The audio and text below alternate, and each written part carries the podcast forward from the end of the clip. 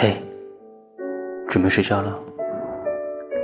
今天给你讲一个故事，叫做《月亮下的猫头鹰》。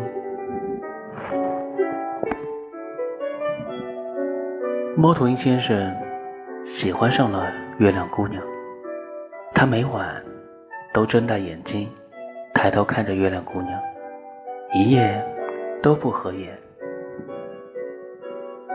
月亮姑娘很伤心的对他说。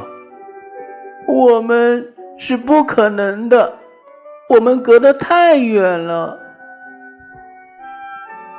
猫头鹰先生似懂非懂的点了点头，飞到小河边，对着月亮的倒影，悄悄的亲了一口。